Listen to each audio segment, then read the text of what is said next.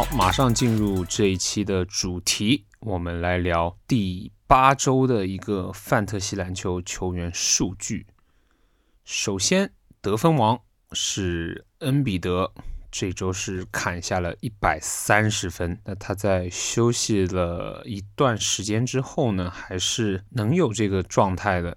来到篮板王方面是卡佩拉，这个礼拜是有五十二个篮板的。助攻王是哈利伯顿，这个礼拜是三十五个。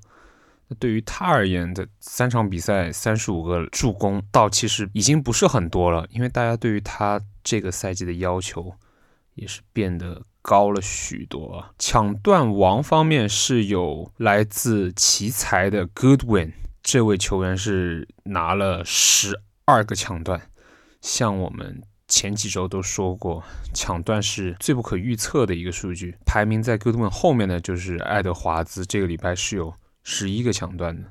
盖帽王是复出没多久的三钩子 Jaren Jackson Jr. 有九个盖帽，九个盖帽对于他而言轻轻松松了，因为他。有一场比赛，我记得我对手是有的，他是半场拿了四个盖帽。罚球王依旧是很能上罚球线的 SGA，这个礼拜一共是有四十三次上罚球线的机会，只投丢了两球。三分王依旧是 Buddy Hill，这个礼拜是有十九颗三分的进账。失误王呢是今年让大家稍微有一点点失望的。就是首轮签啊，扬尼斯今年的罚球是回落的相当厉害。之前人家都是说他可能持有他可以不用弃罚球，可以补回来，但是今年是难度太大了，他已经跌出了百分之七十了。那这个礼拜他是有十七次的失误。那本周最佳球员是来自步行者队的哈利伯顿，这个数据是基本上可以让你赢六项了。我们来看一下他的投篮命中率。超级超级高，百分之六十九点八。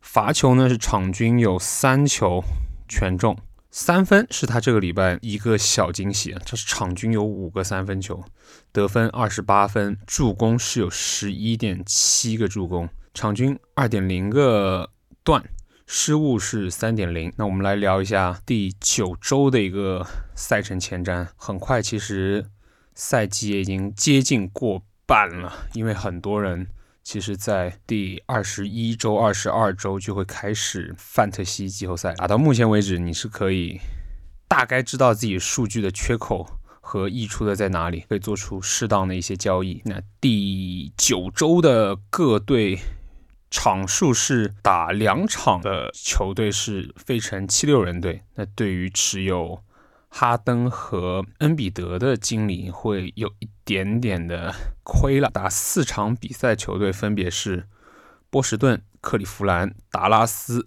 金州勇士、印第安纳、洛杉矶快船、迈阿密热火、明尼苏达森林狼、雷霆，然后波特兰开拓者以及奇才队。剩余的球队都是打三场的。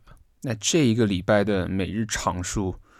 稍微友好一点，因为上几个礼拜都会有一些比较拥挤的赛程，然后有一些 low volume game day，可能是他那一天只有一两场比赛。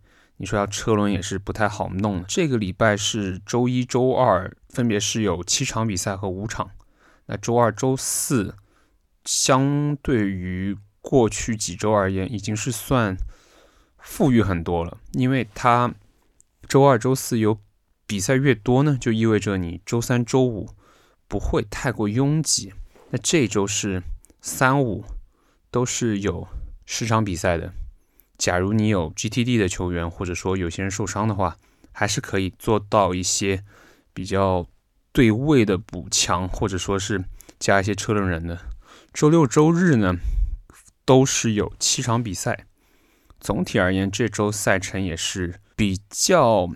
范特西友好的，那我们看到这个礼拜的 back to back，波士顿凯尔特人是有周一周二的 back to back，周二周三的 back to back 是有金州勇士以及国王队，周三周四呢打背靠背的有快船以及迈阿密，所以其实你的计划呢如果假如你有一个车轮人是来自波士顿的，你可以周一继续持有它，看它打的好不好。那打的一般的话，可以把它给丢掉，拿一个金州勇士或者国王的人打周二、周三，然后打完之后再拿一个人快船或者迈阿密的一个人去打，这样子的话，相当于两个名额可以刷到三到四场的比赛的一个数据，还是挺饱的。周五、周六呢是有克利夫兰骑士、达拉斯。然后，奥克拉荷马、雷霆以及波特兰的一个 back to back，到最后结尾呢，周六周日呢是有华盛顿奇才。其实华盛顿奇才还挺多车轮人的，就像我们刚刚提到的抢断王呃 Goodwin，以及一些像蒙塔莫利斯。但是蒙塔莫利斯在有些联盟里面他不一定是个车轮人，像 Kisper，他有得分有三分。像 Danny F. Deer，他也是有点助攻啊、抢断数据的，在比较富裕的联盟里面，还是可以去拿它作为一个本周数据的补强的。那本期节目我们就讲到这边。